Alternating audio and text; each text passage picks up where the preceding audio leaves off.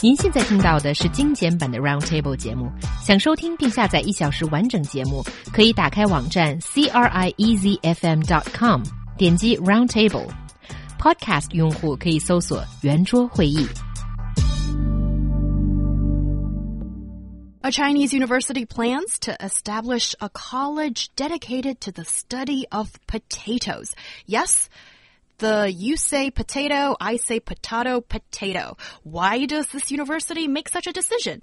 Is it necessary to have such a college? 中国一所大学正在筹备成立马铃薯学院，以加强在马铃薯领域内的能力建设、人才培养和科研创新。该学校为什么要开设这样的一个学院？土豆学院有存在的必要性吗？I'm trying not to make it sound like a joke. This is a real news story. So, guys, what happened here?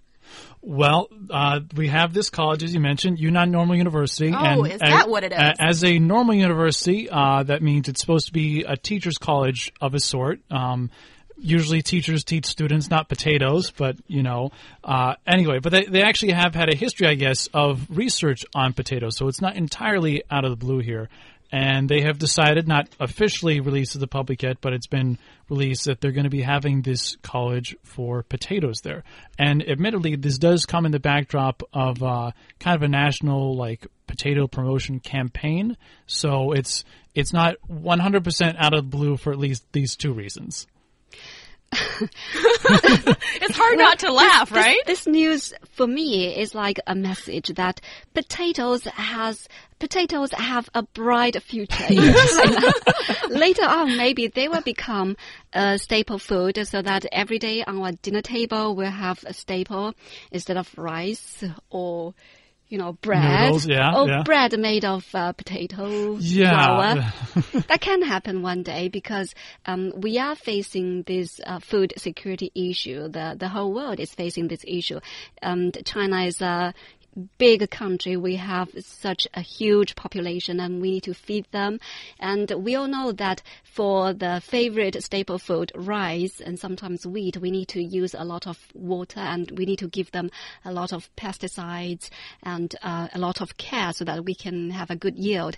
But uh, it seems to me potato is a rather easy to care plant. Mm -hmm. Like The Martian, we all watch the, the movie The Martian. You yes. know, he could grow potatoes um, on the Mars. So why can't why we not? make it more popular in well, China? Why not in China? Yeah, I, I mean I, that that is the thing. You know, certainly you can grow potatoes by yourself, and you can't do that with rice there. And it can be used as a staple food. For example, in the U.S., uh, a lot of people, well, some people eat rice, some people eat uh, noodles, some people eat bread, some people eat potatoes. So you can use it like that, and the government is promoting that. And again, with the food security uh, situation, that does make sense. So uh, it seems that that's part of the reason what's going on here. Not that there's necessarily a great demand from uh, markets or students or whatever, but a bit of a, a push to establish this for other reasons. Yeah, and part of the national strategy. And here's this question that a lot of internet users have been using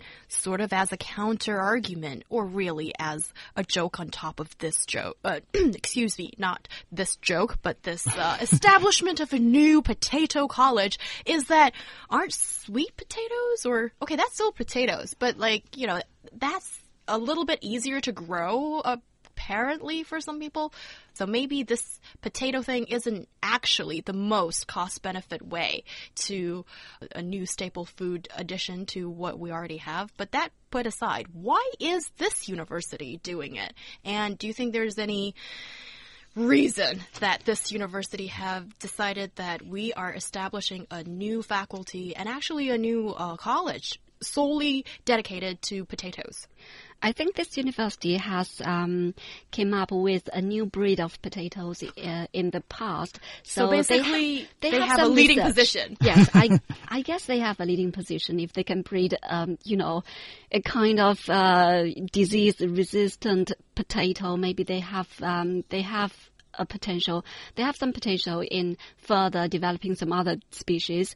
Um, th there's no harm, I think, to carry out some in-depth research on potatoes by this university but I think maybe establish a new major, like potato major, will be enough within the faculty instead of establishing a you know, separate college for that. And just mm-hmm. think how they're going to give name to this college. It's going to be difficult for them to think up a name. Yeah. A potato college? I think they should use English to try to make it sound fancier. The Idaho School of Potatoes. Idaho is a U.S. state for those who don't know, and it's uh, I don't know how many potatoes are actually made from there, but it's famous for being a place of potatoes. Okay. Oh, well, potato, potato, whatever you say about it. And I have this quote from our WeChat listener, Lily. I think he or she is probably from Yunnan and mm-hmm. states that potatoes is a major staple food for Yunnan people and kind of saying that we should stop making fun of it because for those local people there, it's a big deal and they eat a lot of potatoes. And there is this need to study a bit more into it and see maybe what we can do, uh, develop from it, this uh, seemingly small item on the dinner table. Um, I'm not laughing at potatoes. I love potatoes. I love fried shredded potatoes in vinegar sauce.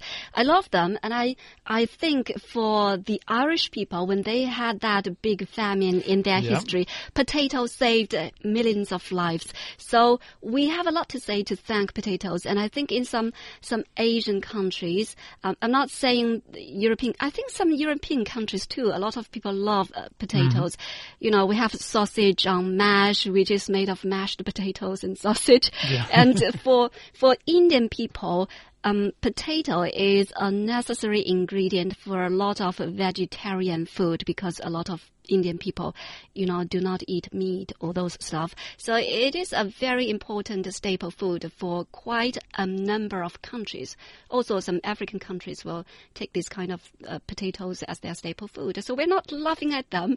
It's just that the idea of uh, college with this name, you know, that tickles a bit. Yeah. Exactly. and, and the other thing is, I mean, obviously they haven't officially released this, but the question is, what exactly would they study? And what, what, so would it just be, you know, researchers or would it be students, you know, studying how to cook potatoes in the most fuel efficient way? Or, I mean, these are, these are questions that haven't been answered. So perhaps they have a very good plan, but that's not clear at this point. And, and with, depending on what it is, it might almost make more sense if people have said to put this at like an agriculture university uh, of which I'm sure Yunnan probably has one, uh, as opposed to this, you know, normal university, teaching university. Yeah, that's a bit weird. I do admit that I don't really find this college matching very well with the general university that we're talking about here.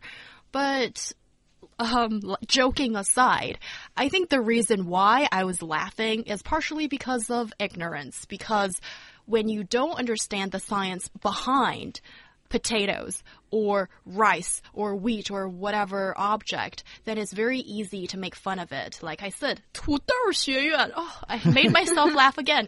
But it's because I don't understand the science behind it when actually this is a serious matter. And if more scientific research can be dedicated into it and if potato can one day save the nation if, you know, a drought or a famine or something like that does happen, then, I mean, we will fully understand the importance of it.